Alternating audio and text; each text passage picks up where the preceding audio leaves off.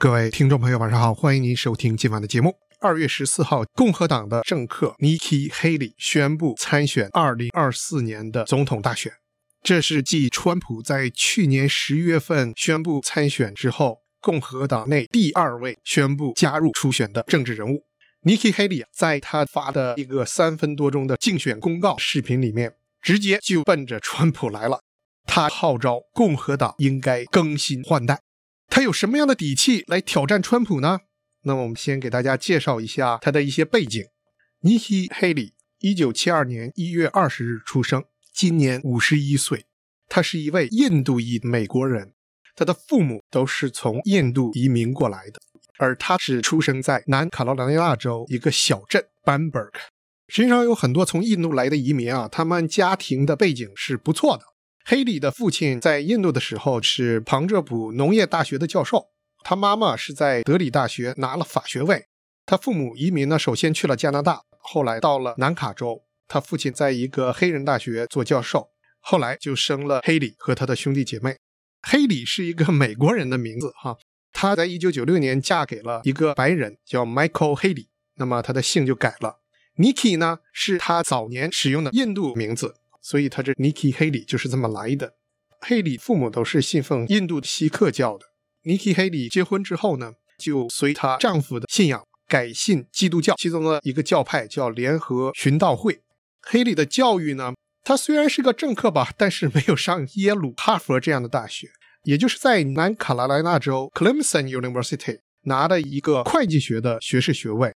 Clemson 比较知名的是美式橄榄球打得比较好。别的没有什么太突出的地方。大学毕业之后，Nikki Haley 加入了他们家族的企业。他们家族有制衣厂，就做衣服的。他在里面首先是做财务，他是学会计学嘛，就管理财务。然后在公司内一路攀升，同时参加女企业家协会，还做过这个协会的主席。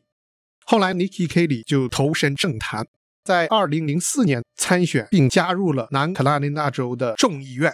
做州众议员做了三届，二零一零年他又竞选南卡罗来纳州的州长，并且成功当选。四年之后，他又成功的连任。他是这个州第一位女性州长，她也是美国历史上第三位南方州的非白人的州长，还是美国第一位亚裔的女性州长。她这个少数族裔的背景是相当充分的哈。在二零一六年大选期间。共和党初选刚开始的时候，Nikki Haley 并不认同川普的观点，他支持的是马可·鲁比参议员。但是后来当川普赢得了共和党初选的时候呢，他又转而支持川普。川普上任以后，也回头提名他任美国驻联合国大使。他是第一个进入美国内阁的印度裔美国人，这也是少数主义的一个突破。Nikki Haley 做驻联合国大使是从2017年1月份开始。到二零一八年十二月份，大约做了两年，他在联合国维护了美国立场。比如说，二零一七年、二零一八年北韩发射导弹的时候，他就促进联合国制裁北韩，并且说美国对北韩的导弹试射呢，要予以军事上的坚决回击。当时川普刚开始也是这么讲的，后来川普跟北韩金正恩又好起来了，但那时候尼基·黑里已经辞职了，他提前辞职。被普遍认为是为二零二四年的参选做准备的，因为后来川普政府的政策有很多争议，他夹在其中呢，可能会对他未来造成影响。那么他见好就退了。我们知道川普用人怎么说呢？是人头滚滚，不停的就有人被裁掉、被赶走，基本上都是不欢而散的结局。双方分手之后，互相进行一番侮辱。而 Nikki Haley 跟川普之间呢，是很少见的。他离职的时候，双方还是相当和气的，客客气气，这是很少见的。热线风八点，你所关心的时事、政治、经济及各类生活大小事，尽在热线风八点。今天讨论的是尼基·黑里要挑战川普，做共和党总统大选的候选人。他发表的竞选宣言字里行间句句都是说我是川普的反面。首先强调的是多么年轻，他是五十一岁，川普是七十六岁。他强调他是少数族裔，川普是白人。他强调他是从南卡罗来纳州一个小镇来的，而川普是纽约这个大都市来的。他强调他是一位女性，川普是一位男性。他处处强调他跟川普的不同，甚至他是川普的反面。川普在共和党中还是有相当的支持度的哈，他的铁粉还是相当多的。Nikki Haley 为什么这样做呢？有的人认为啊，他这样做就是要吸引大家的注意力，因为他的知名度即使在共和党内也不是很高。除了川普，现在大家都知道佛罗里达州长 DeSantis，其他有可能参选的还有前副总统 Mike Pence，还有前国务卿蓬佩奥，这些知名度都远比他高。所以啊，他才积极的要投入这场选战。其他早晚会参选的人，现在还都没有早早的跳进来，避免受到川普的直接攻击。川普现在已经对最有威胁的 Desanders 发动攻击了。其他的候选人呢，都是摆着一种模棱两可，尽量往后拖，看看有什么变化，然后大家一起来进攻川普。像尼克·黑里这样早早的进入呢，还是比较令人吃惊的。他宣布之后，这好几周现在还没有别的人宣布呢。可能还得要等几个月呢。但是 Nikki Haley 提前宣布呢，也有一定的好处。除了提高知名度，另外呢，就是募集资金的这一方面呢，也会有一定的好处。你早决定了的话，那些政治现金就不至于都被别人吸去。另外，Nikki 还有一个优势是 South Carolina 这个州是共和党初选的第三个州。前面两个州呢，Iowa、New Hampshire 都是小州，而它这算是一个大州，选票比较多。他在这儿做了两届州长，口碑是相当好的。那么他宣布参选了之后，至少把他自己的州稳住之后呢，刚开始的势头对他在共和党的初选还是有帮助的。出于这几点考量，他决定现在参选。他这次出来时候，首先就讲，我们共和党必须改变，必须更新换代。我们在过去的八届总统大选里面，有七次输掉了总选票数。像小布希赢的，还有川普赢的，都是选举人票。如果按选票总数来算的话，实际上民主党的总选票数是多的。Nikki Haley 他就指出这个问题，他说共和党必须得改变，要拿到大多数人的票，这样才是发展的方向。意思就是说，应该加强向少数族裔拉票，而他是一个少数族裔，但是要跟川普竞争啊，他面临着很多困难。一个是现在很多共和党的选民还是坚决支持川普的，在上个月做的一次共和党内部的民调显示，在九位可能参加总统大选的共和党候选人当中，川普和佛罗里达州长 DeSantis 支持度分别是百分之三十三，其余所有的候选人支持度没有超过百分之二的，Nikki Haley 只拿到百分之一。这是一个很悲观的情况哈。另一个民调呢，是在共和党选民和中立选民中有共和党倾向的这两部分人加在一起进行的民调呢，显示 Nikki Haley 的支持度也还不到百分之五。我以为支持度还会高些，因为 Nikki Haley 不像川普那么极端，所以他在中间选民里面，共和党里面也有一些反川普的哈，那就可能支持他。但是他还是远远落后于川普和 DeSantis。他现在要是不出来一搏的话呢，以后可能机会就更小了。至少他这个举动导致很多新闻媒体都在报道他，报道这件事儿，他的名字一下就被很多人知道了。您现在正在收听的是《热线风八点》。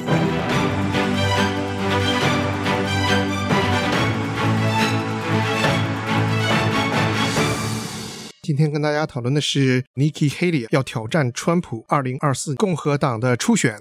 那么川普是什么反应呢？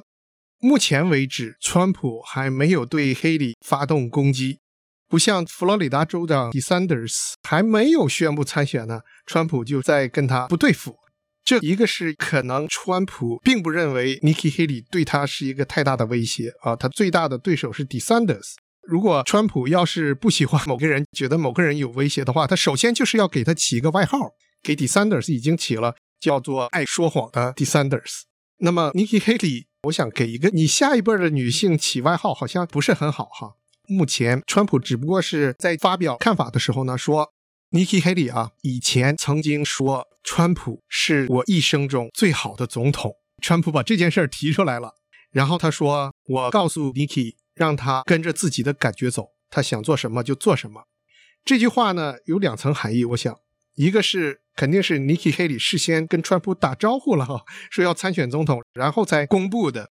另一层意思呢，就是 Nikki Haley 啊，以前曾经保证过哈，在二零二一年的时候保证过，如果川普参选二零二四大选的话，他就不会参选。那么 Nikki Haley 这次显然是食言了。这件事儿跟川普怎么解释呢？不已经是保证了吗？那么川普呢？这次还是显得大度一些，跟 Nikki Haley 说：“你跟着自己的感觉走吧，Follow your heart。”就是说不会跟他太过去。所以好像川普并没有把 Nikki Haley 放在眼里。但是川普的团队可没闲着，川普的竞选基金发表了声明，对 Haley 展开了攻击。声明说，当年 Nikki Haley 离开联合国大使的职位。就是要去公司的董事会去捞钱。他说他是新一代，但是他是一个职业政客，他只效忠自己。这也是刀刀见骨哈。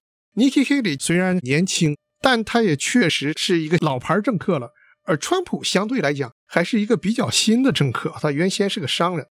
那 Nikki Haley 他要挑战川普，就一定要跟川普划清界限。尤其是关于二零二一年一月六号国会山庄遭到冲击的事件，Nikki Haley 当时就说，川普的行为会遭到历史的审判。川普选择了一条他不应该走的路，我们不应该跟随他，我们不应该听他的话。但是，当民主党控制的国会要弹劾川普的时候呢，他也表示反对。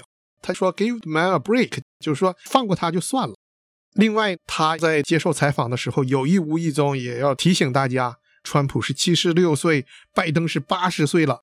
他说，好像在华盛顿首府做领导人，不一定到八十岁才够资格吧？这就是在挤兑川普和拜登了，显示他的年轻。他的这些攻击会不会有效呢？其实，川普的粉丝啊，还是挺铁的，要把这些粉丝让他们转移来支持黑里呢，还是不容易的。包括 South Carolina 这个州，哈，Nikki Haley 做州长的这个州，这个州的保守派当时也是坚决支持川普的。Nikki Haley 对他们能有多大的影响呢？也不是很确定。他能影响一些中间派，但是那些保守派他未必能翻过来多少。不过他还是有一个优势，也是这次他也努力提醒大家的，就是说他的少数族裔的背景。刚才讲了，他是美国第一个亚裔背景的女州长。他说：“我是印度裔，我不是白人，也不是黑人。我感觉他是看到了贺锦丽被拜登选做副总统，原因就是贺锦丽代表很多的族群啊，又代表亚裔，又代表黑人，又代表女性。哎，Nikki Haley 正好是少数族裔的女性，这在共和党内是物以稀为贵的。共和党要想拉女性和少数族裔的选票呢，Nikki Haley 认为他在这方面是有优势的。”即使不能挑战川普成为共和党总统候选人的话，他也可以被选做副总统啊！川普有可能选他做搭档来一起参加竞选，跟民主党对决，那个希望还是挺大的。就是走贺锦丽的路啊，他要做第二个贺锦丽。您现在正在收听的是《热线风八点》。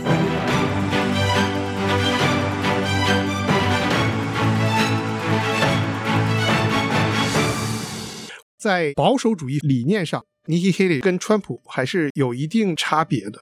他在南卡罗来纳州做州长的时候，2015年 Charleston 发生了一个白人至上主义者到了一个黑人的教堂，大规模枪杀，打死了九个黑人。当时他作为州长就宣布要把州政府大厦上面的象征着南方种族主义的旗帜给摘下来。刚开始的时候，他的议会还是反对的。南卡罗来纳州他是保守派，但是他到议会里面去说服共和党的同事，这件事还终于让他做到了，显示他能说服保守派做一些种族融合的事情，这是他的一个优势。这方面呢，对中间派的选民是有吸引力的，但是在保守派共和党初选里面未必会给他加分啊，因为共和党现在像 DeSanders，他们就是反对 Woke 哈，所谓的唤醒主义。就是把以前黑人遭受奴隶制的剥削啊，在美国的历史教材中都加入这些，还要再做赔偿啊。这个 Woke，共和党保守派是相当反对这一方面的。而 Nikki Haley 呢，他做的是正好相反。那么不知道在共和党初选里面对他是不是会有很大的影响？尼基·黑里募款能力还是相当强的。他在二零二一年的时候建立了一个他的政治行动委员会，就是募集政治现金的。成立到现在还不到两年吧，他已经筹到了一千七百万美元。相比之下，前副总统 Mike Pence 在离开白宫之后募集到的资金也才有一百二十万美元。他也是跃跃欲试的，要作为独立的参选人 来竞选二零二四。DeSanders 在去年中期选举的时候大笔募捐，赢得了压倒性的胜利，再次连任佛罗里达州长。他那次不仅仅是赢了很多选票，剩下来的竞选基金还有六千四百万，资金是非常雄厚的哈。所以 DeSanders 是一个强劲的对手。Nikki Haley 加入之后呢，刚才讲了，川普一直没有做什么反应。有人分析说，川普啊，实际上是希望看到这种状况，因为去年中期选举，川普支持的候选人大部分都失败了，很多共和党就把责任归咎于他。所以，川普虽然宣布参选了，但是他的势头并不是很猛，只有那些铁粉。现在，如果其他的候选人来了的呢，对他来讲实际上是多多益善哈。越多的候选人呢，就把不忠于他的那些选票给分散掉了。如果要是只有 DeSanders 的话，这个对决起来可能还更困难一点。根据雅虎和 US News 一起做的一个民调，如果要是川普跟 DeSanders 两个人对决的话，DeSanders 是领先于川普的啊，是百分之四十五，川普是百分之三十九。但是如果在这个里面再加入了 Nikki Haley 的话呢，Nikki Haley 会把 DeSanders 的支持度分散掉，拿走百分之十一。所以，Nikki Haley 起到了分散川普对手的作用，这个对川普来讲并不是一个坏事儿。那么，Nikki Haley 呢，可能目标就是一个副总统的职位哈。如果川普或者 DeSanders 选他来做竞选搭档的话，那么他也可以进入白宫，对他的政治生涯也是一个巨大的提升。所以这次他也就不顾一切的投入进去了哈。另外，Nikki Haley 这次主要打的一张牌呢，他也想展示她是女性。他宣布参选之前出了一本书，这是美国的政客一个惯例哈，在参选之前都要出传记美化自己。他的这本书使用的书名叫《If Want Something Done》，就是说如果想完成某些事。这句话是英国前首相撒切尔夫人说的啊，她说：“如果你想听什么，那你去问一个男人；如果你想完成什么，你去问一个女人。”撒切尔以前说过这句名言。尼基·黑里把这句话搬过来，放在他为竞选造势出的这个自传上面，也是提醒大家，她是一位女强人。这就是尼基·黑里的方方面面啊。现在距离大选还有一段时间，等到明年初选开始的时候，尼基·黑里将会发表更多的言论，还有更多关于他的资料出来。我们就看他能不能当上总统候选人，或者被选作搭档当上副总统候选人。谢谢你的收听，我们下周再会。